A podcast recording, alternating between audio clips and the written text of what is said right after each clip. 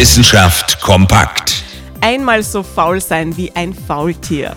Klingt traumhaft, ist aber gar nicht mal so erstrebenswert. Die Tiere selbst bewegen sich kaum, aber in ihrem Fell, da geht's rund. Insekten, Algen, Pilze und Bakterien geben sich dort ein Stelldich ein.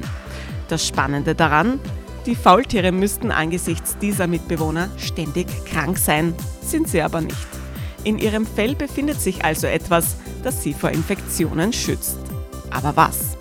Forscherinnen und Forscher haben sich auf die Spur begeben und Fellproben der Faultiere untersucht. Das Ergebnis? Zwischen Motten, Ameisen und Algen befinden sich auch bestimmte Bakterien in ihrem Fell.